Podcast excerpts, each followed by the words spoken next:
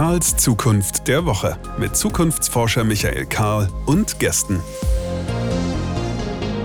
Willkommen zurück. Dies ist Karls Zukunft der Woche und immer wieder sind wir in der Situation, dass wir Menschen bitten, doch einfach nochmal zu kommen. Und zwar, weil wir sie lieben und weil so viel passiert in der Welt und weil man ja auch in einem Podcast nie alles miteinander besprechen kann und manche Dinge, die man bespricht, ja auch dann im Licht der Ereignisse der Welt irgendwie nochmal neu zu, auseinanderzunehmen sind, zu bereden sind. Kurzum, in diesem Fall braucht das eigentlich gar keine lange Begründung und alle, die hier drauf geklickt haben und das hören, wissen es eh, weil es ja auf dem Cover steht. Benny ist wieder hier. Hallo Benny. Hallo Michael. Benny Friedrich, Gründer Herausgeber von Katapult und dem ganzen Katapult-Universum. Wir werden über Katapult U reden in diesem Podcast, was äh, meiner Meinung nach sehr spannend ist und wozu es viel zu bereden gibt.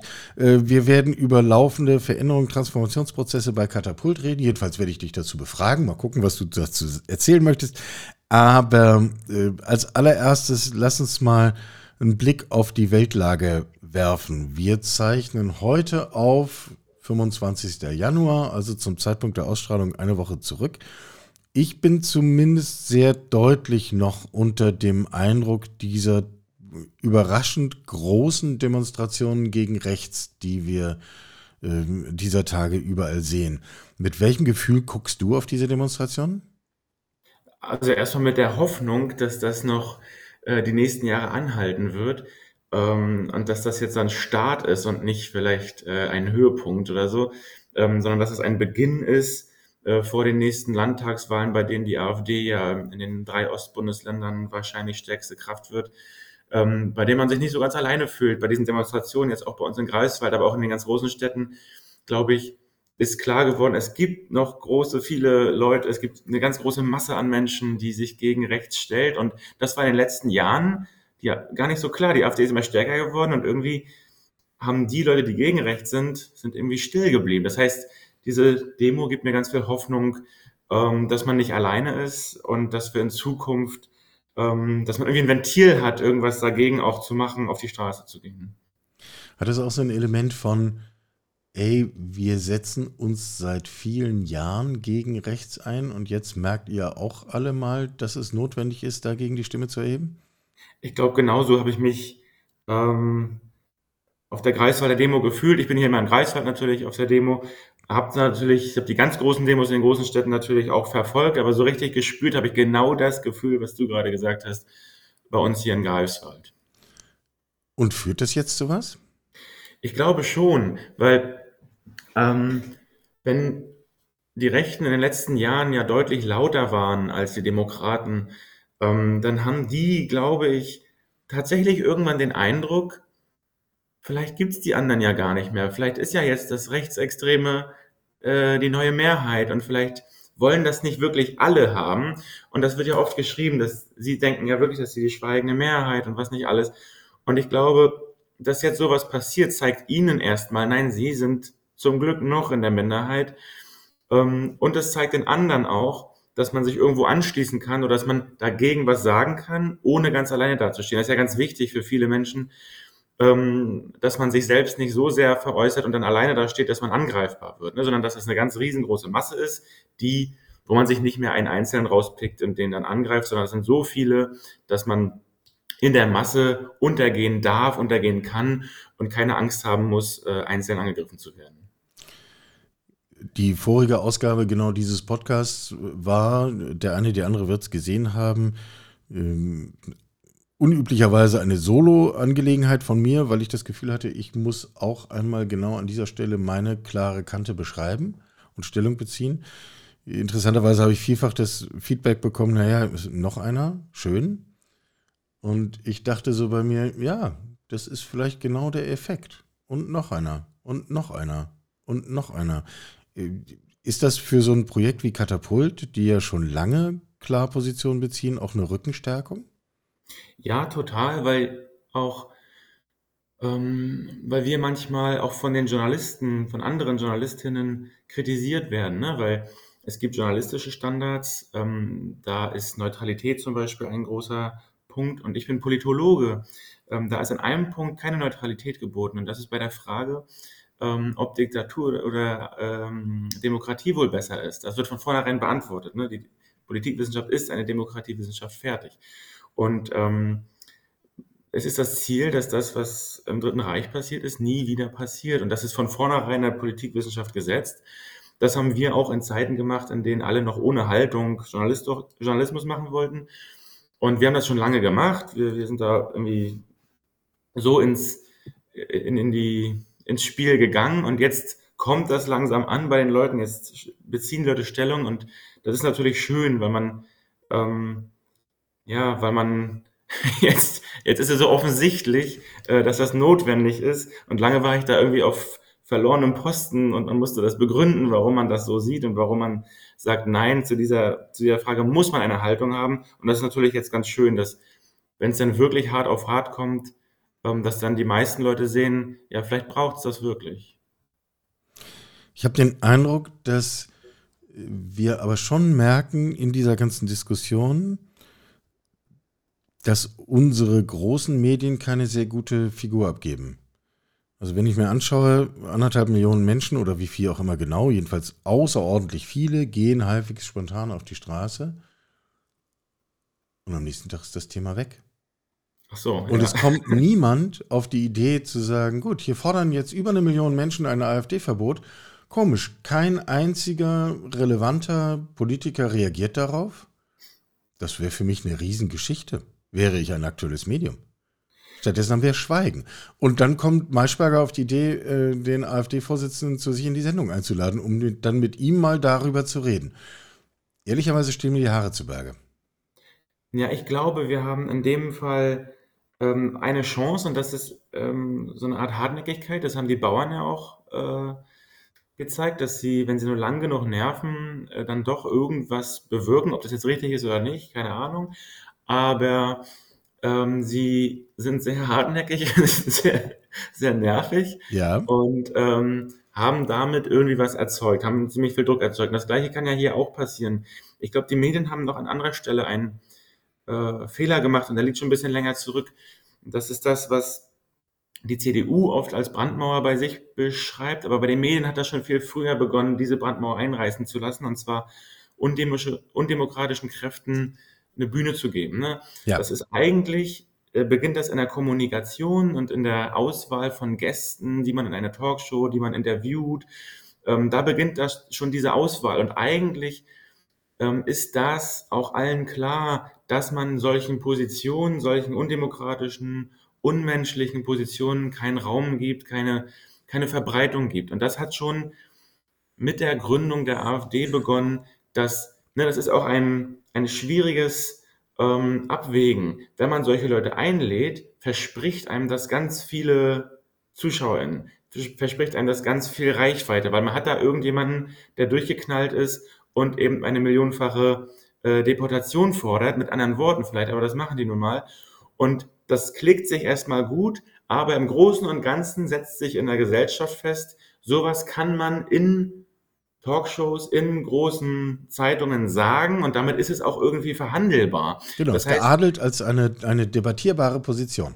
Genau, und dadurch ist sozusagen die Brandmauer zunächst erstmal sprachlich in den Medien eingerissen und das ist eigentlich die ganze Basis dafür, dass sie überhaupt so reden können, wie sie heute reden. Und das führt vielleicht auch dazu, dass dann am Ende der Bundeskanzler sagt, äh, wir müssen massenhaft abschieben ähm, ohne jegliche rechtliche äh, Begründung drunter zu legen. Ähm, ich glaube, da beginnt sozusagen schon der, der größere Fehler der Medien.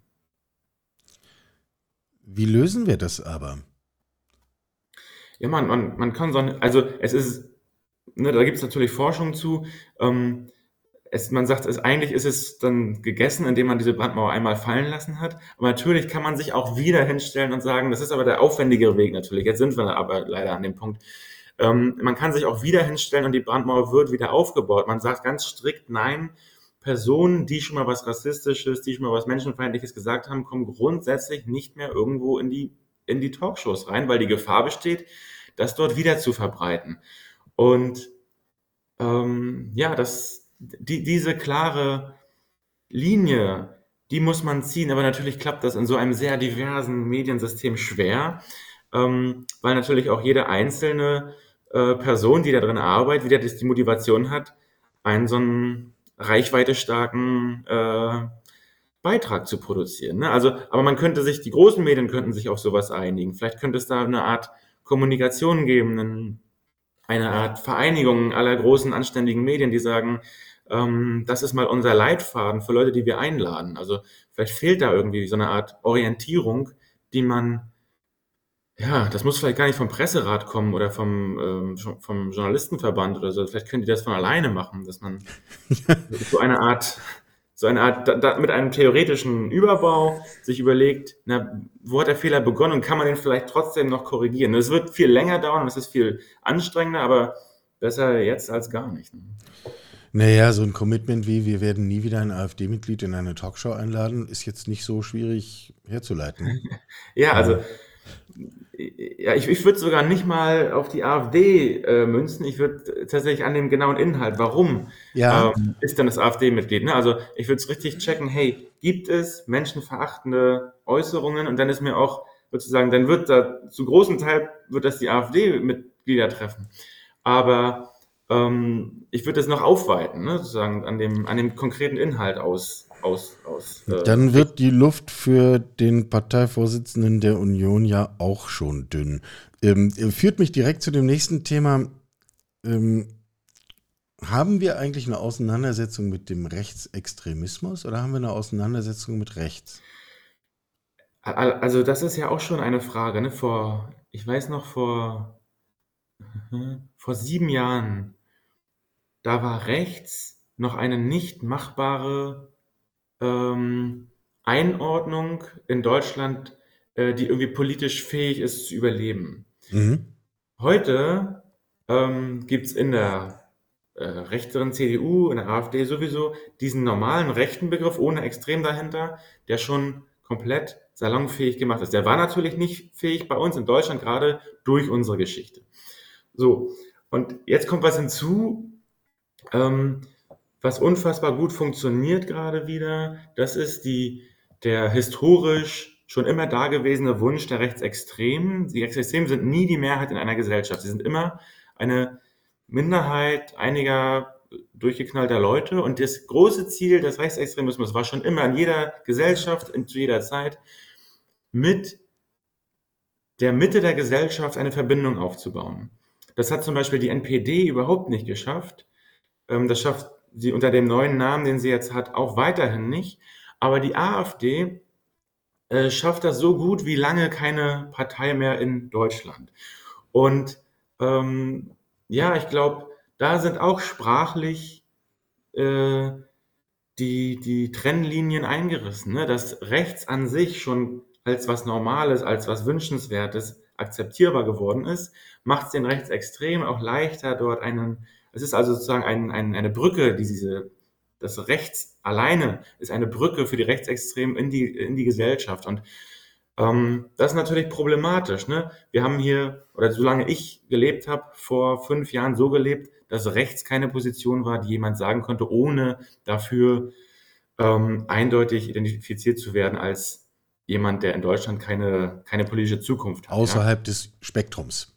Genau. Und ich glaube, das ist schon so, dass die sprachliche Änderung und die Leute, die das setzen, das ist denen sehr bewusst. Ja, Martin Sellner, Götz Kubitschek, die, die sowas von Anfang an setzen, Verleger, ähm, die wissen ganz genau, wie Sprache funktioniert und die haben ihre, ihre Strategien. Die sind nicht auf ein paar Wochen ausgelegt, die sind auf Jahre, auf Jahrzehnte ausgelegt. Und das, was sie vor ein paar Jahren ähm, angelegt haben, funktioniert jetzt gerade wunderbar in ihrem Verständnis. Jetzt äh, gucken wir Du hast den, das Stichwort schon genannt. Wir gucken auf ein Jahr, in dem wir in drei ostdeutschen Bundesländern Landtage wählen werden. Und Stand heute würde die AfD in allen diesen drei Landtagen die stärkste Kraft stellen. Ehrlicherweise deprimiert mich diese Aussicht. Mich deprimiert sie immer mehr, je handfester sie rückt. Je näher sie rückt, je handfester sie wird. Hm. So, macht ja keinen großen Unterschied, aber als, im vorigen Jahr haben wir immer noch gesagt, naja, nächstes Jahr und die Wahl, das war irgendwie relativ weit weg, jetzt ist es dieses Jahr. Ähm, Wie begründen wir jetzt da irgendwie eine optimistische Position? Ich weiß es ehrlich gestanden nicht. Ja, also erstmal die Grund, die, die, die Basis ist schon mal sehr ernüchternd, da gebe ich dir total recht. Und trotzdem zeigen die Demonstrationen, ich glaube übrigens nicht, dass die Demos und jetzt das Erstarken der Demokraten, dass das dazu führen wird, dass der AfD nochmal so sehr viele Prozente genommen wird. Vielleicht ein bisschen, aber ich glaube, die, das, was zurzeit die Prognosen sagen, die Wahlprognosen ähm, oder die Wahlumfragen, dass das ungefähr auch so hinhauen wird. Aber ich glaube, eine Sache verändert sich trotzdem und das ist ähm, gegeben durch die Demonstration, dass die Leute ja so sehr ähm, zu verstehen geben, wir akzeptieren diese Partei auf gar keinen Fall. Wir würden eine Regierungsbeteiligung wahrscheinlich, da würden wahrscheinlich noch ganz andere Demonstrationen ähm, losgetreten werden. Und das gibt den Hinweis, hoffentlich für die PolitikerInnen, ähm, erstens für die Parteien, die eventuell eine Koalition nachdenken, die CDU ist das zurzeit, ähm, ganz klar anzusagen, wenn ihr das macht, dann ist das euer eigenes Grab. Und historisch gesehen passt das gar nicht gut, weil das hatten wir auch schon mal in, den, in der Weimarer Republik. Und das, das war ja genau der Mechanismus. Den, Leuten, den falschen Leuten ähm, den Weg geebnet. Und zweitens gibt es auch noch eine andere Stärkung, glaube ich, und das sind alle anderen Parteien, die in, den, in, den, in die Landtage einziehen. Ich glaube, sie verstehen unter diesen, ich hoffe, sie verstehen unter diesen Demonstrationen auch einen Auftrag, auf jeden Fall eine Regierung zu bilden ähm, und sich zusammenzureißen, auch wenn ihre Unterschiede untereinander auch groß wirken, ähm, so eine Regierung äh, vielleicht zu bilden. Und wenn es eine Minderheitenregierung ist. Aber es ist für mich unvorstellbar, auch in in meinem Bundesland wird er jetzt noch nicht gewählt, aber es wäre unvorstellbar für mich, auch im Land von der AfD regiert zu werden. Für mich wäre tatsächlich dann auch eine Ausreise eine, eine, eine Option. Also, ähm, und ich glaube, die Härte muss man den, den, den Politikern geben, die harte Ansage, weil sonst vielleicht doch nachgedacht wird. Kann man da nicht doch was machen? Kann man nicht kooperieren? Kann man sich nicht irgendwie wählen lassen? Ja, äh, Marcel Fratscher, der hier auch im Podcast schon mit uns diskutiert hat, hat gerade einen Aufruf veröffentlicht und gesagt, er würde sich eigentlich wünschen, dass Unternehmer, Unternehmerinnen sehr deutlich sagen, wenn die AfD hier regiert, liebe Belegschaft, ist das eine große Gefahr für eure Arbeitsplätze. Ah, ja, sehr schlau, ja. Und ich stelle mir ja selber genau dieselbe Frage. Äh, Im besagten Podcast, vorige Folge, habe ich darüber auch äh, reflektiert. Was passiert eigentlich mit uns? Du Mecklenburg-Vorpommern, wir in Sachsen. Ja. Was passiert eigentlich mit uns und unserem Unternehmen, falls die AfD hier irgendwie sich an der Regierung beteiligen kann? Ja, also ich glaube, ihre, ihre Radikalität ist klar geworden und ähm, das, was man jetzt in der Opposition sagt und auch immer mit dem Druck vielleicht verboten zu werden, vermute ich, ist auch immer erst noch die Hälfte von dem, was sie wirklich machen wollen und der große Unterschied, ne, jeder Vergleich zum Dritten Reich ist ja auch immer verkehrt und ist auch immer anstrengend, weil erstmal sie haben die Macht noch nicht. Zweitens sind die viele Ideen, die jetzt waren, so unplausibel. Es gibt ja kein nordafrikanisches Land, wo man jetzt einfach äh, Leute hinschieben könnte. Ähm, und gleichzeitig merkt man aber, diese Ideen sind dort und diese Deportationsfantasien, die sind da und wir wissen auch, ähm, wen es natürlich alles so treffen würde. Das sind am Anfang die, die ähm, die keinen deutschen Pass haben. Jetzt sind es mittlerweile schon die, die einen deutschen Pass haben, aber keine ähm, arischen Wurzeln, was weiß ich, wie sie das definieren. Es wird immer, jetzt wird arisch nicht mehr gesagt. Es, sie haben ja immer neue Codes sozusagen, die ja, ja. ausdifferenziert. Dann kommen Bio-Deutsche auf einmal. Ne? Ist das der neue Begriff, äh, was sich irgendwie auch finde ich besser als arisch anhört. Ähm, und natürlich ist ist es einfach abzulesen, dass da drunter auch irgendwann Journalisten und Andersdenkende und ähm, queere Leute dabei sind, dass wir natürlich mit unserem Beruf ähm, ja, dort schlechte Karten haben oder vielleicht keine Daseinsberechtigung oder die Berechtigung ja, aber keine Chance mehr haben zu existieren. Ähm, das ist bei uns, also mich, mich erstaunt tatsächlich, dass ich diese Gespräche jetzt schon mehrfach mit meinen Kollegen bei Katapult geführt habe. Mhm. Können, ist für uns eigentlich eine Existenz bis zum Tod mit unserem Job machbar oder nicht? Und das Komische ist, wir sind alle so erstaunt, dass wir diese Gespräche überhaupt führen. Ich weiß nicht, ob du das mitbekommen hast. Michel Friedmann ähm, hat das, der ist der Erste, der mich auf diesen Gedanken gebracht hat. Der hat in einem Interview, äh, war früher mal äh, Vorsitzender der, des Zentralrats der Juden, ähm, der hat in einem Interview mal gesagt, er hat mittlerweile wieder einen gepackten Koffer. Mhm. Und das erinnert an so schlechte Zeiten. Das erinnert an, das hat mir so wehgetan. Ähm, erst dachte ich, das wäre so ein bisschen eine Übertreibung. Und dann habe ich gemerkt, nee, wenn man sich alles genau anguckt, ähm, man kommt schnell auch zu diesen Gedanken. Und ähm, Sachen, über die man heute redet, die hätte ich vor fünf Jahren nicht im Leben dran gedacht, dass es so weit kommen wird. Äh, das geht mir ähnlich. Zugleich erleben wir jetzt genau diesen starken Widerspruch dagegen. Das ist ja sehr gut. Ähm, ihr habt natürlich nochmal euren eigenen Ansatz, zu sagen, wir, wir berichten zu diesen Themen. Wir liefern Informationen, äh, jetzt sowohl mit Katapult als auch, so verstehe ich zumindest Katapult U. Vielleicht kannst du zu dem Projekt ein bisschen was sagen. Das ist, hat, glaube ich, noch nicht die Bekanntheit, die Katapult hat. Ähm, hilft es tatsächlich, Fakten zu verbreiten und zu informieren? Reicht das für so einen gesellschaftlichen Transformationsprozess? Hm, es hilft, ob es reicht, weiß ich nicht. Und ähm, ich komme auch oft in diese Gedankenschleife, ist das nicht irgendwie der Tropfen auf den heißen Stein, den wir hier machen? Und ähm, ne, ich habe jetzt mal noch nicht, noch nicht direkt zur Katapultur, aber wir haben bei unserem Katapult MV jetzt noch ein Recherchenetzwerk angeschlossen, das heißt Kaktus, bei dem äh, Leute von außen mithelfen sollen. Ganz oft denke ich da auch, was mache ich hier für einen Aktionismus? Bringt das, wie viel bringt das? Bringt das überhaupt was? Und am Ende komme ich eigentlich immer zu dem gleichen Ergebnis.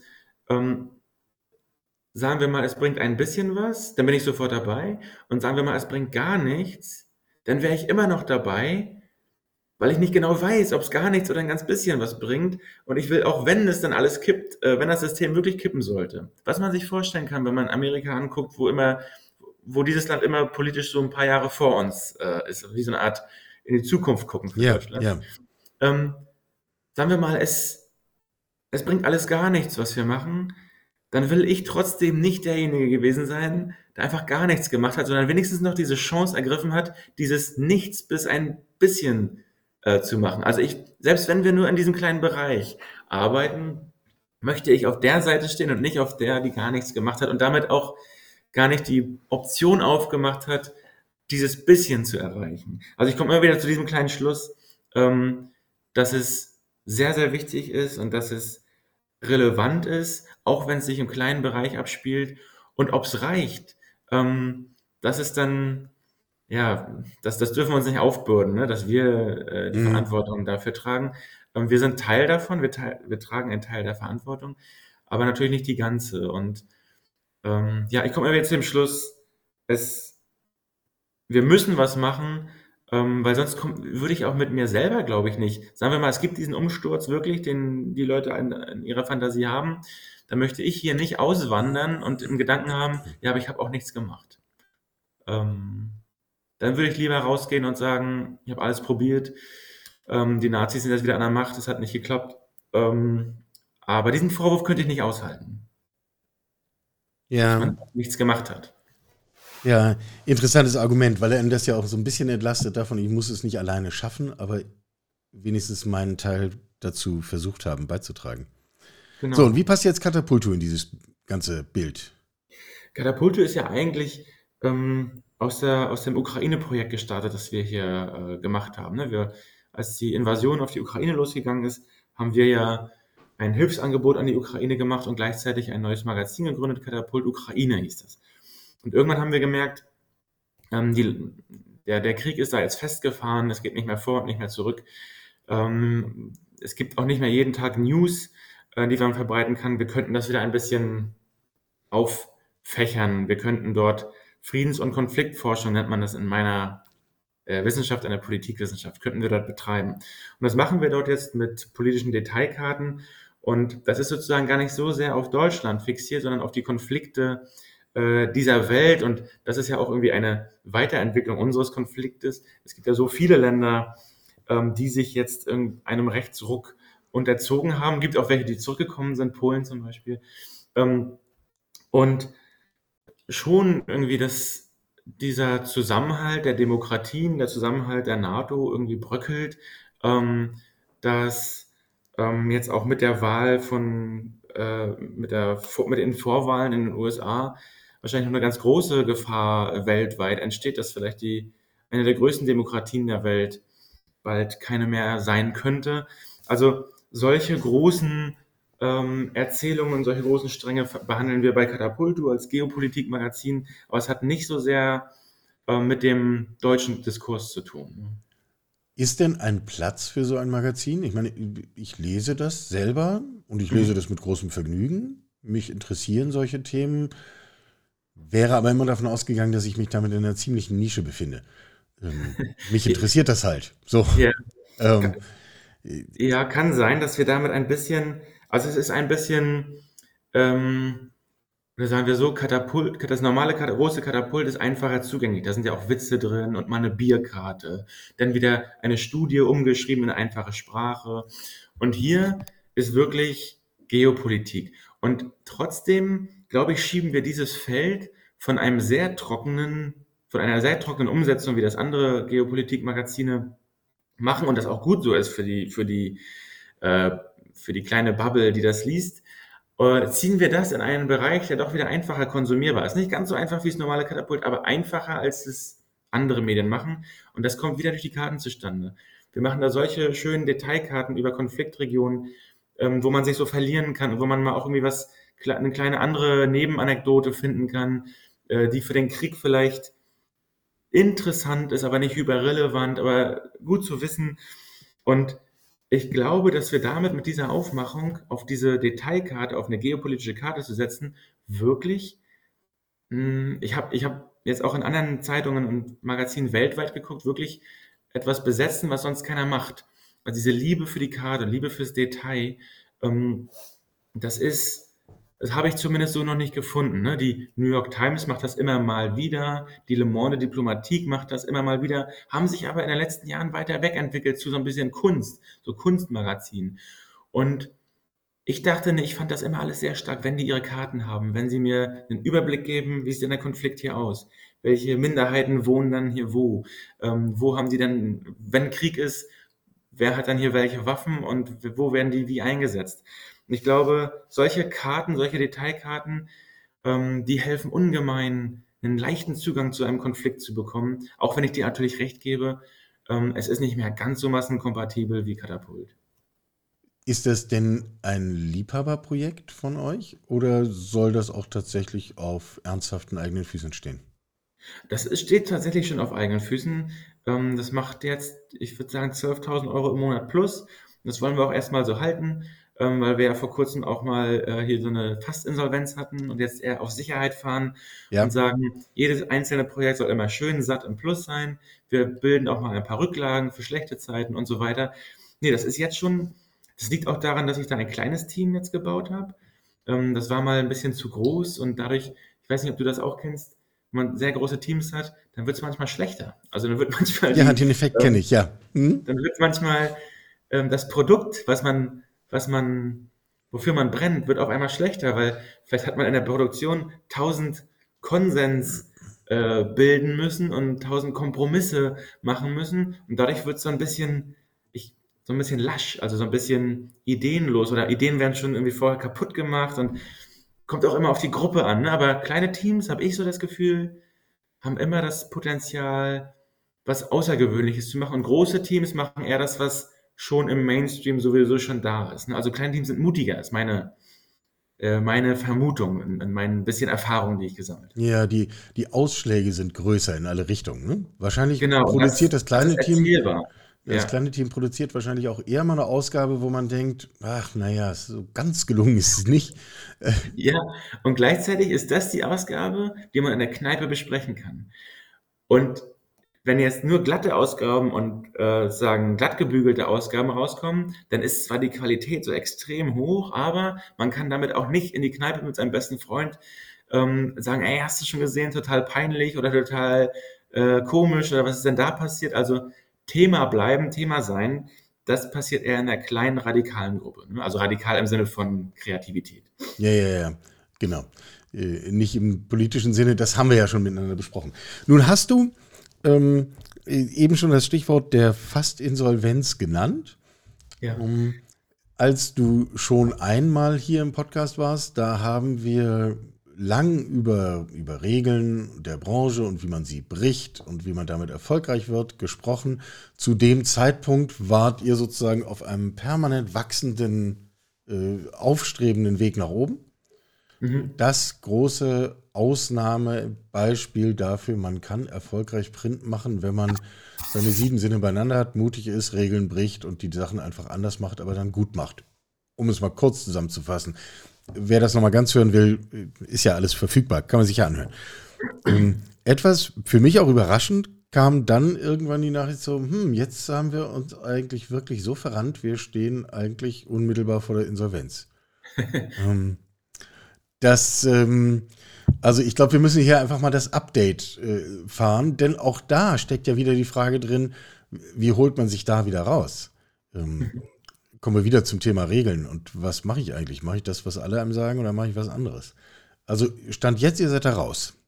Ja, wir sind ja sehr sicher raus. Wir ähm, müssen weiter vorsichtig sein und wir haben jetzt auch natürlich, wenn man so ein, wenn man so eine krasse äh, Erfahrung macht, dann ändert man sein Verhalten auch dauerhaft danach. Ja, also wir arbeiten heute ganz anders als vor der Insolvenz.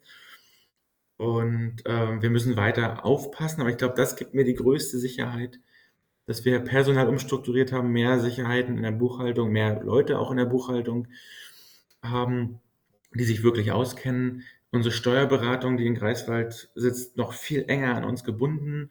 Ähm, ne, wir haben da zum Beispiel, wir haben unseren äh, Steuerberater mit zu uns in die leitenden Runde geholt. Also wir haben ja alle Leitenden bei Katapult alle leitenden Angestellten haben eine Runde, eine, eine, eine, Gruppe, die sich alle zwei Wochen trifft.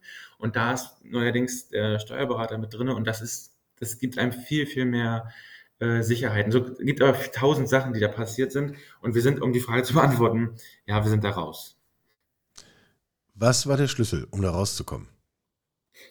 Ähm, ich glaube, der Schlüssel war das Einzige, was wir beibehalten haben. Oder ja, vielleicht noch andere Sachen, aber das einzig ganz große Radikale, was wir beibehalten haben und was uns auch, was auch den großen Unterschied von uns zu anderen Medien macht, und das ist die radikale Transparenz und die radikale Ehrlichkeit, ähm, mit diesem Thema umzugehen.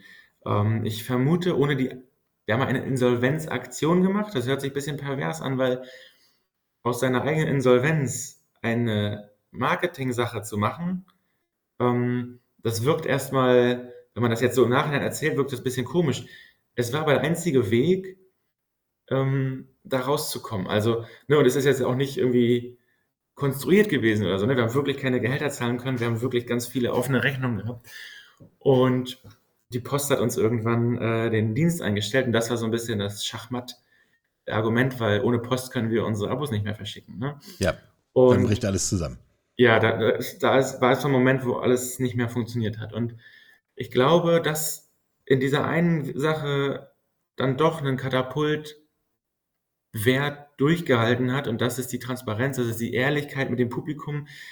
Das hat, glaube ich, haben andere Medien nicht so radikal gemacht wie wir, dass wir immer unsere Gehälter veröffentlicht haben, dass wir Kooperationen, Verträge, alles Mögliche veröffentlicht haben. Und als es dann schlechter ging, ist das so, ohne dass wir das irgendwie angekündigt hätten im Team oder entschieden hätten, ist das so ein bisschen zurückgesackt. Wir haben weniger veröffentlicht. Wir haben Sachen nicht mehr nach außen gegeben. Und das ist mir irgendwann aufgefallen, als es uns dann ganz schlecht ging, dass wir eigentlich unserem, unseren Werten nicht mehr treu geblieben sind. Wir sind jetzt, wir waren sozusagen die, eigentlich nur Angeber bis dahin. Wir haben, es ging immer alles gut, wir sind nur gewachsen und haben das veröffentlicht. Und da dachte ich, das ist ja leicht. Da haben wir es ja. aber leicht gemacht. Jetzt läuft es mal schlecht und dann mauern wir sofort. Und dann bin ich halt zu dem Schluss gekommen, naja, was ist denn, wenn wir das wieder aufbauen? Diese Ehrlichkeit. Wird das nicht belohnt? Und da gab es auch Streit, oder nicht Streit, aber es gab unterschiedliche Meinungen in der Firma, ob man sich damit nicht total lächerlich macht. Mhm. Ich glaube, das ist auch passiert. Man macht sich dann, ne, wir haben dann gesagt, ey, wir sind in dieser Situation, es ist zum Teil durch externe Schocks passiert. Ähm, wir haben hier gebaut und die Baupreise sind erhöht. Aber wenn wir das sagen würden, wäre es eine Ausrede. Es ist auch Missmanagement. Und da bin ich, stehe ich an erster Stelle als Benjamin Friedrich. Es ist zuallererst und zum, zum allergrößten Teil mein Missmanagement. Und das Schöne daran ist, wenn man das einmal akzeptiert hat, kann man was daran machen. Und wenn man dabei geblieben wäre, es sind die externen Schocks, na, dann ist man ja eigentlich nur Opfer. Ne? Dann ist man nur Opfer der, weiß ich nicht, der, des Weltmarktes so und dann hat man auch keine Chance. Aber wenn man das andere annimmt und sagt, ja, ich habe das falsch aufgebaut, ich habe das Unternehmen falsch aufgebaut und ich habe Fehlentscheidungen getroffen, dann hat man die Chance zu sagen, das weiß ich jetzt und jetzt kann ich das auch anders machen. Und ich glaube, diese Ehrlichkeit und auch diese, ähm, diese Selbstreflexion, Fehler gemacht zu haben, die hat dazu geführt, dass die Leute uns geglaubt haben und uns unterstützt haben. Und die haben dann sozusagen in einer großen Aktion, in einer Insolvenzaktion von Katapult, uns einmal eine gute halbe Million Euro ähm, gegeben, indem sie ganz viel im Shop gekauft haben, Abos abgeschlossen haben. Und dann haben sie nochmal. Also, wenn die zur Wahrheit gehört, ihr habt Grashalme verkauft. Auch das. Wir haben Grashalme verkauft, wir haben selbstgemalte Tassen verkauft, selbstgemalte Beutel verkauft. Ich glaube, wir haben über 5000 Grashalme verkauft am Ende, aber auch normale Produkte. Es gab auch so Pakete, wo alles drin war. Das hieß dann ähm, fröhlich in die Insolvenz-Paket. Ähm, ne, wir haben versucht, den ganz traurigen, ähm, der ganz traurigen Aktion trotzdem auch noch irgendwie Humor äh, zu geben und dem, das nicht alles nur komplett in, in Tränen äh, äh, ausarten zu lassen. Ja. Und das hat am Ende geklappt. Die Leute haben das verstanden, dass wir ähm, den Prozess schon durchlaufen haben, dass wir wissen, dass wir selber schuld sind, dass das nicht noch kommen muss. Ne? Weil wem will, will man jemandem helfen, der eigentlich noch denkt, er ist der Geilste und jetzt nach Geld fragt, aber eigentlich in einer schlechten Situation ist. Das funktioniert irgendwie nicht. Ne? Und ich glaube, diese Ehrlichkeit und diese Transparenz hat am Ende dazu geführt, und auch vielleicht ein bisschen Witz erhalten, ne? Grashalme, ähm, hat dazu geführt, dass die Leute ähm, uns unterstützt haben. Und ja, am Ende sind eine gute halbe Million an richtigem Geld zustande gekommen. Und dann ist noch was anderes, was gar nicht so gesehen wird, passiert. Wir haben in dieser Zeit auch unsere Preise um 50 Prozent erhöht. Das ist ja eine, eine üppige Erhöhung. Viele haben vorher uns schon oft gesagt, dass wir viel zu günstig sind und das auch, also 20 Euro im Jahr für ein Abo. Ähm, da haben auch, als ich das schon gegründet habe, Katapult, haben ganz viele Wirtschaftsleute auch gesagt, das ist kein das ist kein Konzept, das könnt ihr so nicht machen, das ist Quatsch. Ähm, und ich wollte aber schon über Masse gehen, ne? über, über viele ja, Leute. Ja. Und am Ende haben wir darüber nochmal obendrauf 1,2 Millionen Euro für das laufende Jahr mehr Einnahmen, die man heute gar nicht so sieht. Also wir kommen mit allem drum und dran mit 1,7 Millionen Euro mehr Umsatz. Äh, für das laufende Jahr beginnt von der Insolvenzkommunikation hin und das ist natürlich eine enorme Spritze. Und gleichzeitig sind wir jetzt dabei, unser Team hier ein bisschen schmaler aufzubauen. Wir haben niemandem gekündigt aus betrieblichen Gründen, aber wir haben mal wegfallende Posten. Wenn jemand mal kündigt, besetzen wir gerade nicht mehr alles nach, weil wir wirklich so satt im Plus sein wollen, dass das nie wieder passiert, äh, was wir dadurch laufen haben. Du hast eben etwas äh, abwägend formuliert, es gab darüber unterschiedliche Meinungen, ob das eine kluge Strategie ist oder nicht. Mhm. Jetzt mal äh, Butter bei die Fische, gab es außer dir einen einzigen, der das richtig fand? Ja, vielleicht gab es neutrale Positionen, aber nicht Leute, die sofort gesagt haben, ja, lasst uns sofort sagen, wir waren, wir sind schuld daran. Ne? Und das kam aber dann, irgendwann kam das im Team aber relativ schnell. Und ich, vielleicht war das ich habe mir die Gedanken ja schon vorher gemacht, warum das der einzige Weg ist, der geht. Und ich glaube, bei uns brauchten die Leute vielleicht auch noch eine Nacht, um das zu, zu durchdenken. Und ich glaube, dann haben auch äh, alle, ich weiß nicht, ob alle, ich weiß nicht, ob ich alle überzeugt habe, aber ähm, dann haben viele auch, äh, glaube ich, dort mit eingestimmt und gesagt, ja, das ist doch eigentlich das tut vielleicht, das, das tat dann auch sehr weh, muss ich dann auch sagen, muss ich auch zugeben. Die ersten Tage ist man dann noch der Idiot. Ne? Man veröffentlicht das. Also die Leute, die dagegen waren, haben auch nicht Unrecht. Man veräußert sich, man gibt dort einen so großen Fehler von sich zu, ein so großes Missgeschick, dass man sich angreifbar macht. Und Leute, die das unbedingt wollen, die einen angreifen wollen, die machen das dann auch. Ähm, das ist bei uns natürlich vor allem die Rechte. Da schließt sich vielleicht ein Kreis von Status Podcast. Ja. Ähm, das ist natürlich die Rechte, die sich dann natürlich mit aller Breite lustig macht und darauf einhackt. Die AfD, ähm, Mecklenburg-Vorpommern hat das sofort genutzt und sofort äh, wilde Stories drumherum gebastelt. Und das heißt, die haben auch recht damit, da mal lange zu überlegen, wollen wir das oder nicht. Und gleichzeitig war es gut, weil dieses nur der Idiot zu sein, das hat ungefähr drei Tage angehalten, weil wir haben das veröffentlicht und natürlich, es war dann in jedem Medium in Deutschland Thema und das Harte für mich, aber da muss ich natürlich durch, ist, es wird nicht ein Katapult-Logo gezeigt bei den Medien, es wird immer mein Gesicht gezeigt und dann entweder, ne, entweder jetzt sieben Jahre Erfolg oder dann da das ganz große Scheitern. Es ist so ein bisschen, ne, die Leute wollen ihre Stories erzählen und sie müssen immer hart sein und immer radikal sein und sollen ja, sie auch machen. Ja. Und es geht dann vom Spiegel bis zur Welt und überall ähm, wird, ist da so mein Gesicht. Das muss ich dann, ne, das habe ich ja dann selber gefordert bei mir im Team zuerst. Das musste man dann aushalten. Und nach drei, vier Tagen hat erstmal das ganz Negative aufgehört und die ersten Medienleute sind schon auf den Gedanken gekommen, warte mal, guck mal, was da jetzt passiert. Die haben jetzt schon 300.000 Euro. Die haben, also die ersten sind auf den Gedanken gekommen, war das vielleicht gar nicht so dumm, was die jetzt gemacht haben? Ist das vielleicht eine Insolvenzbehandlung, wie sie noch nie jemand gemacht hat? Das ist die Radikalkur ohne Ende, auf jeden Fall. Also auch, ne, wir haben ja hier auch eine Bank, mit der wir. Das hoffe ich, dass ihr das habt. Ja, ja ähm, bei der ich sehr dankbar bin, dass sie die Füße stillgehalten hat in der harten Zeit. Und auch die haben gesagt, krass, was ihr da jetzt gemacht habt, ähm, das zeigt irgendwie, dass ihr verstanden habt, ne, dass ihr da raus müsst, dass ihr euch ändern müsst. Und ähm, ich glaube, irgendwann sind die Ersten auf die Idee gekommen, ey, vielleicht haben die die radikalste, aber irgendwie effizienteste und effektivste Insolvenzverwaltung gemacht, die es irgendwie seit langem gegeben hat. Weil wie kann man sich schneller aus dieser Situation rauslavieren als, also bei unserer Größe ist das halt wirklich toll. Wir haben vielleicht fünf bis sechs Millionen Euro Umsatz im, im Jahr. Wie kann man sich schneller da rausbauen, als eine Variante zu finden, wie man 1,7 Millionen Euro auftreibt? Das ist ja irgendwie, ja, eigentlich eine, eine unwirkliche Nummer, ne? ja. eine unwirkliche ja. Sache. Und ist bis heute für mich, ne? also bis heute eine unwirkliche äh, Zeit gewesen. Ne?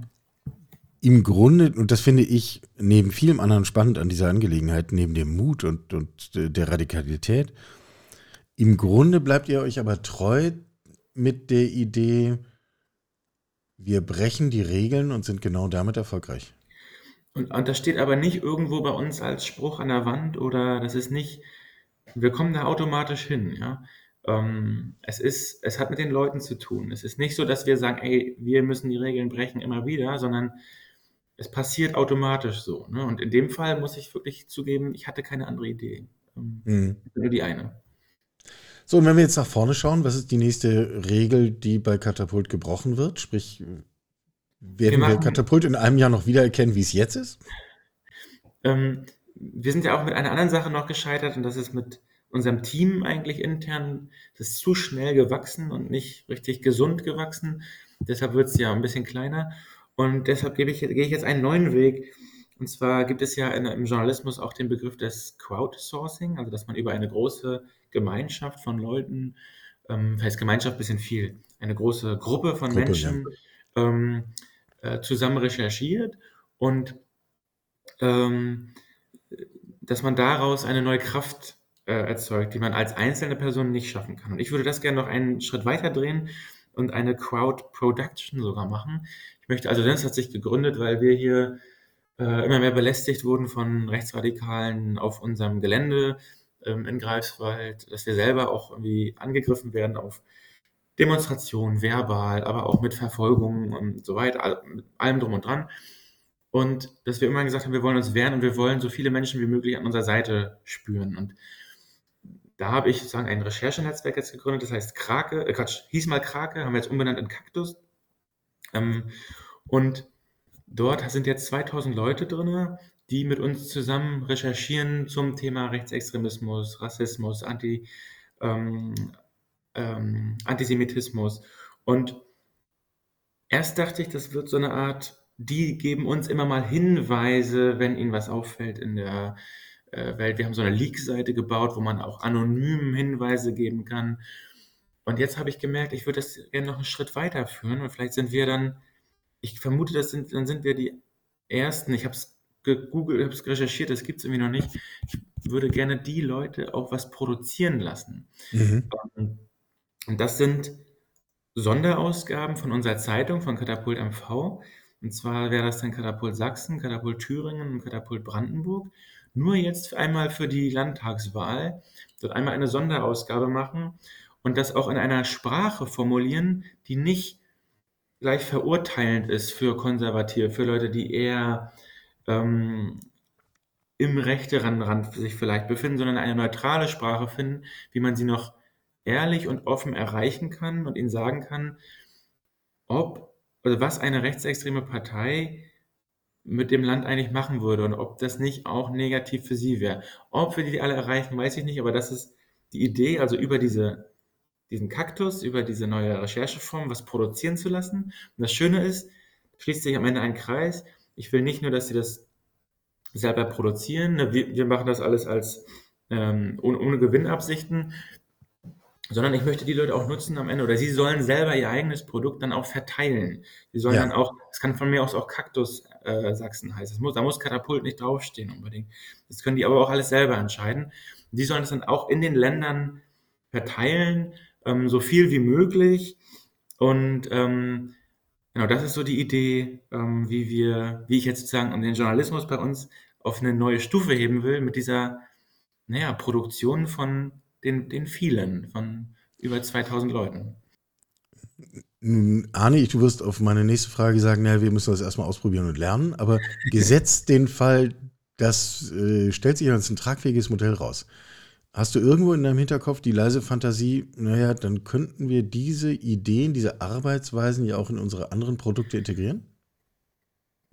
Ich, ich vermute, die Motivation bei den Leuten ist gerade sehr, sehr stark darauf bedacht, dass sie was für die Gesellschaft, dass sie, Ja. ähm, dass sie was gegen rechts machen wollen. Und wenn ich das jetzt zu Katapult, zum normalen Magazin ziehen würde, das ist ja das, was auch mein Gehalt sichert zum Beispiel, ne? oder die Gehälter unserer Leute. Da würde ich so eine Unfairness spüren, wo ich sage, die 2000 Leute arbeiten dann dort ja. Aber am Ende machen sie was für die Gehälter bei Katapult. Das würde ich gerne klar trennen. Das, ich glaube, man kann bei solchen, wo wir dann auch wirklich klar alle Zahlen offenlegen und sagen, ey, wir können das drucken, aber ihr könnt es auch gerne ausdrucken. Wir produzieren ja was gemeinsam und alle dürfen es, es hat eine Gemeinfreiheit, alle dürfen es drucken. Katapult kann vielleicht ein Angebot machen, dass es drucken und ihr kriegt es dann raus, kriegt es dann, weil wir natürlich die Fähigkeit haben zu drucken. Ähm, aber wenn ich das jetzt auf andere Produkte beziehe, ich müsste mir zumindest eine Struktur überlegen, wie das sehr fair ist, weil ich will damit nicht ähm, Leute arbeiten lassen und dann nicht bezahlen oder so, ne? sondern ja, ja. dieses eine Projekt ist jetzt wirklich dafür da, dass wir sich selber helfen und wir geben ihnen ein bisschen die Mittel und sie können das dann verbreiten und vielleicht in ihrem Land, und wenn es nur ein Promille ist, weniger AfD wählen. Ähm, und bei allem anderen, da müsste ich noch ein Finanzierer, also wie bezahle ich die, die da arbeiten oder was, was kriegen die? Ne? Ähm, du verstehst, was ich, was ich, äh, an welcher, an welchem Scharnier ich scheitere, oder? Ja, absolut. Ja. Absolut. Auch daraus ließe sich ja mit äh, sehr wenigen Handgriffen im Grunde die nächste Negativstory drehen. Die ja, auch eine gewisse Substanz hätte, zu sagen, hier beutet jemand seine Fans aus und macht ja. irgendwie Amateurjournalismus. Ähm, und schon kann man die Qualität des Ganzen runterziehen oder zumindest in Frage stellen. Da brauche ich jetzt nicht viel Fantasie dazu, um diese Geschichte zu entwickeln. Insofern sehe ich den Punkt. Gut, ja, ähm, ja hilft ja nichts. Dann, dann müsst ihr das jetzt ausprobieren und dann lernen und dann reden wir wieder drüber. Auf jeden Fall, das würde mich freuen. Wenn wir da, äh, kann ich dir in ein paar Monaten, in einem Jahr erzählen, ob das funktioniert hat oder nicht. Wir haben einen Test gemacht und übrigens, wir, wir, wir sichern bei uns natürlich auch die Dokumentation ab. Also wir checken, ob alles korrekt recherchiert wurde. Ne? Ähm, und wir haben einen Test gemacht und der war die Recherche war so nach einer Stunde fertig, wo wir wahrscheinlich ein paar Tage für gesessen hätten. Also diese Masse an Leuten ist wirklich erstaunlich produktiv und sie ist noch erstaunlicher ähm, diszipliniert. Die haben dieses, mhm. es läuft dann so, ich lade da ein offenes, äh, eine offene Excel-Tabelle hoch, die, wo ich die Spalten schon mal festgelegt habe und sie füllen die dann aus, recherchieren das aus. Und die haben dann eigenmächtig Kategorien hingefügt, wo sie noch gesagt haben, hier ist ein unsicherer Fall, hier ist ein Fall irgendwie auf Kippe. Ähm, und das fand ich total diszipliniert und ähm, produktiv. Also man, vielleicht unterschätzt man manchmal auch solche Gruppen und äh, wie stark äh, sowas ablaufen kann und wie, wie, wie akkurat dort dann gearbeitet wird in so einer Gruppe. Ähm, ja, fand ich erstaunlich. Wir, ich bin jetzt in der zweiten Recherche und Ähm, bin gespannt, ob das so bleibt oder ob das vielleicht auch irgendwann mal gekapert wird von Rechten oder so. Finde ich aber irgendwie alles ganz spannend und äh, ja, freut mich irgendwie gerade, das was auszuprobieren. Ja, ja. Äh, und ich freue mich, wenn, wenn du uns an deinen Lernprozessen da teilhaben lässt, weil du, das hat, glaube ich, auf vielen Ebenen ähm, öffnet das interessante Türen. Das mache ich sehr gern. Hat ja auch was mit Demokratie und mit Partizipation und mit welche Stimme wird eigentlich gehört und äh, kann ich mich eigentlich einbringen und spiele ich eigentlich eine Rolle und bin ich wirkmächtig und also all solche Fragen äh, stehen da ja auf einmal mit im Raum. Ähm, insofern, auch in der Hinsicht schließt sich der Kreis zum Anfang. Wir haben am Anfang darüber gesprochen, wie wir uns gerade, jedenfalls Teile der Gesellschaft, wirkmächtig machen, indem wir die Stimme erheben, die zu lange leise war. Und ähm, insofern finde ich das super, wenn wir das auch da nochmal konkret nachverfolgen. Benny, vielen Dank. Herzlichen Dank, Michael. Hat Spaß gemacht. Das Vergnügen liegt ganz auf meiner Seite und äh, wir machen das ganz einfach. Bis zum nächsten Mal. Wir sehen uns beim nächsten Mal. Tschüss. Sie hörten Karls Zukunft der Woche, ein Podcast aus dem Karl Institute for Human Future.